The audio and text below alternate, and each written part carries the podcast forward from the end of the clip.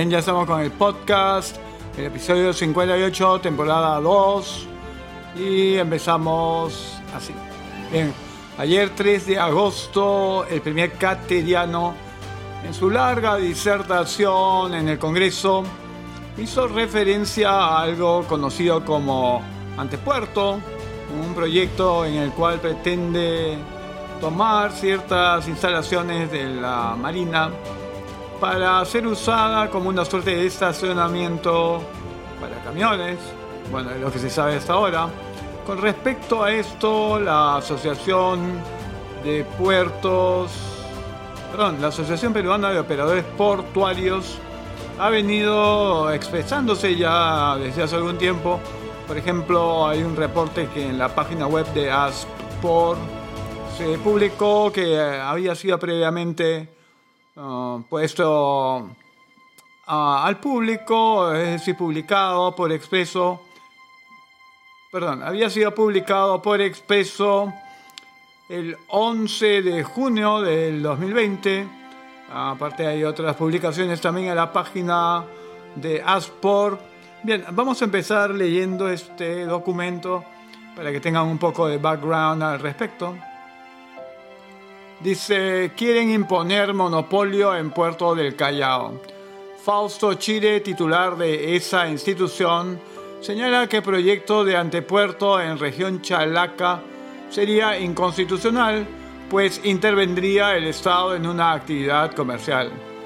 El tema comienza porque actualmente en el puerto del Callao se producen grandes colas y hay colas de 6 y 12 horas antes de ser atendido para dejar o retirar carga. Ahí comienza y alguien se imagina que con una playa de estacionamientos que llaman antepuerto, que pone a estos camiones en las colas, los guardan ahí, que con eso se soluciona el problema. Eso es lo que están vendiendo y tratan de decir a todo el mundo. Esto lo usan como excusa para decir que un antepuerto o una playa de estacionamiento para camiones va a solucionar el problema del puerto, pero lo único que van a hacer es que los transportistas, los importadores y exportadores en general, todo operador de comercio exterior, tenga que pagar por esperar a que el puerto los atienda. En buena cuenta, el objetivo de un grupo de funcionarios estatales es ingresar por la puerta falsa a la actividad empresarial con el agravante que sería un monopolio legal de uso obligatorio.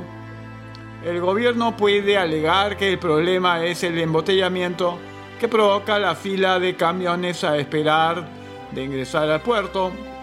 Esta emergencia sanitaria ha demostrado que todo se puede hacer para atenuar el problema el Estado podría decir que entre el óvalo y la avenida 200 millas en, uh, en los 10 kilómetros en Gambetta y con Fawcett solo circulen camiones, así con esas vías exclusivas para camiones y transporte público aligerarían el problema. Además, este problema lo ocasiona el Estado.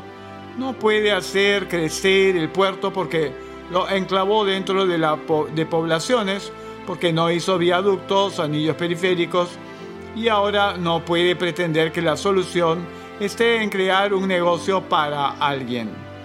La solución es que atiendan rápido y que haya seguridad.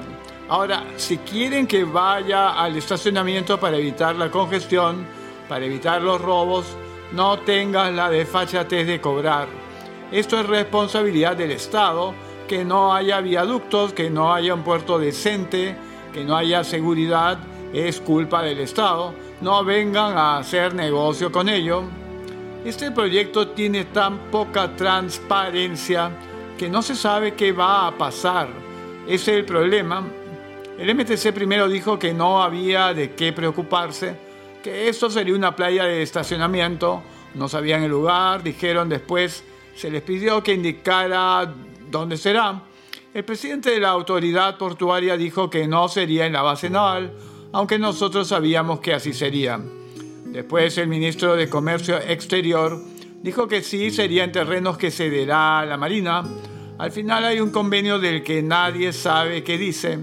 Lo que no dicen es que cuánto costará a todos este antepuerto, cuánto nos va a cobrar, a quién se le va a concesionar.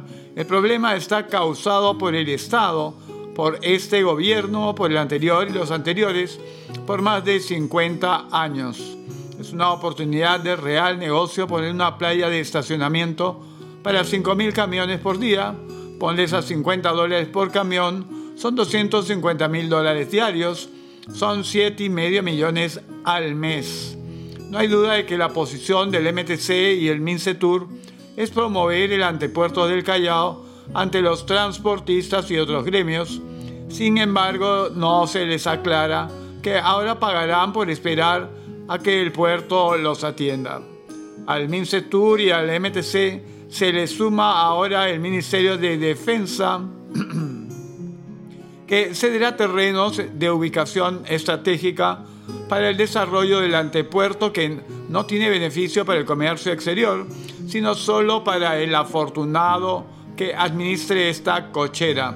Ningún funcionario de estos ministerios transparenta su proyecto ni dice cuánto costará esto. Bien, continuamos con algo publicado en la web de Aspor el 21 de junio del 2020. Dice, ante Puerto del Callao se caracteriza por su falta de transparencia. La Comisión de Fiscalización y Contraloría del Congreso de la República pidió al titular del Ministerio de Transportes y Comunicaciones, Carlos Lazada, remita a ese despacho toda la información necesaria para el sustento del proyecto, ya que la mencionada iniciativa se ha caracterizado por su falta de transparencia y o escasa información brindada a los operadores de comercio exterior, que son los principales interesados en conocer los detalles del proyecto, según afirmó Edgar Alarcón, presidente de ese grupo de trabajo. En carta remitida al ministro Lazada, Alarcón solicitó que el Ministerio de Transportes y Comunicaciones informe sobre las medidas adoptadas a la fecha, estudios y convenios y absuelva las interrogantes planteadas por los operadores de comercio exterior, acompañando la documentación pertinente que respalde las decisiones adoptadas hasta la actualidad. También le informó al ministro Lazada que los operadores de comercio exterior, se refirió a la Asociación Peruana de Operadores Portuarios, ASPOR, han tocado las puertas de todas las instituciones vinculadas al tema, pero sus resultados han sido infructuosos. Son varias las dudas que presentan los operadores de comercio exterior y están claramente identificadas en la carta que le adjuntamos y que hacemos nuestra por ser un asunto de interés público, además de encontrarse comprometidos recursos del Estado, señaló. Precisó que la petición es conforme con los artículos 64 y 69 del reglamento del Congreso de la República. Fuentes del sector consultadas saludaron el hecho ya que se cumple así la función de fiscalizar el respeto a la estabilidad jurídica y el marco constitucional. Y continuando con el tema, tenemos que el 9 de junio del 2020, en la misma página web del ASPOR, señala que proyecto de antepuerto en el Callao aumentaría costo a la carga la Asociación Peruana de Operadores Portuarios exigió al gobierno transparencia en el anunciado proyecto de antepuerto que promueve el MTC y que se constituirá en un área de parqueo para los camiones que transportan carga hacia los muelles norte y sur del puerto del Callao y que buscaría reducir la congestión vehicular hacia ese terminal marítimo. La semana pasada, autoridades de los Ministerios de Transportes y Comunicaciones y de Defensa suscribieron un convenio para la construcción e implementación del denominado antepuerto del Callao, que se ubicará en una área de 20 hectáreas, lo que actualmente forman parte de la base naval de Callao, entre las avenidas Néstor Gambetta y Contralmirante Mora. Según el MTC, el antepuerto del Callao ayudará a reducir el congestionamiento vehicular en las vías aledañas al terminal portuario, pues a diario ingresan y salen un promedio de 3.800 camiones al principal terminal portuario del país. Al respecto, Aspor, que agrupa a dueños de almacenes extraportuarios, objetó que hasta ahora el gobierno no haya informado si el uso del antepuerto demandará un costo para los transportistas y usuarios del comercio exterior. Si no fuera así, quedará confirmado que el objetivo del antepuerto es ingresar por la puerta falsa a la actividad empresarial, con el agravante que será un monopolio de uso obligatorio, será un nuevo peaje pero más caro, aseveró el mencionado gremio empresarial. Aspor recordó que el puerto del Callao está enclavado entre poblaciones, carece de espacio, por lo que el tiempo de atención es el principal cuello de botella. La falta de vías de acceso, anillos periféricos e infraestructura en general es responsabilidad del Estado y ha ocasionado el problema actual. No puede pretender que ahora los usuarios del puerto paguemos por esperar que nos atiendan en beneficio del operador del antepuerto. Esto no arregla nada de lo antes indicado, apuntó. Si los exportadores que van directamente al puerto y los importadores que salen del puerto también directamente, ahora tendrán que pasar de manera obligatoria por el antepuerto y pagar la tarifa que les fije el operador es un paso adicional y es un costo adicional, aseveró Aspor. Según el MTC, el futuro antepuerto contará con un sistema de tecnologías de información y comunicación para interoperabilidad en la instalación con el sistema de citas de los terminales portuarios, Muelle Norte y Muelle Sur del Callao, y los transportistas. Al respecto, el mencionado gremio objetó que con el proyecto se busque también establecer un sistema de citas del Estado para la atención en los muelles concesionados, como si los dos operadores privados no tuvieran sus propios sistemas y sus propios accesos separados al puerto. Cuestiona que el proyecto llevaría a establecer un solo sistema del Estado y un solo acceso desde el antepuerto, esto será más eficiente. ¿O solo es esto es parte de la estatización de los servicios logísticos en el Callao? La obligación del Estado es exigir que los sistemas de citas actuales funcionen mejor, no intervenir directamente.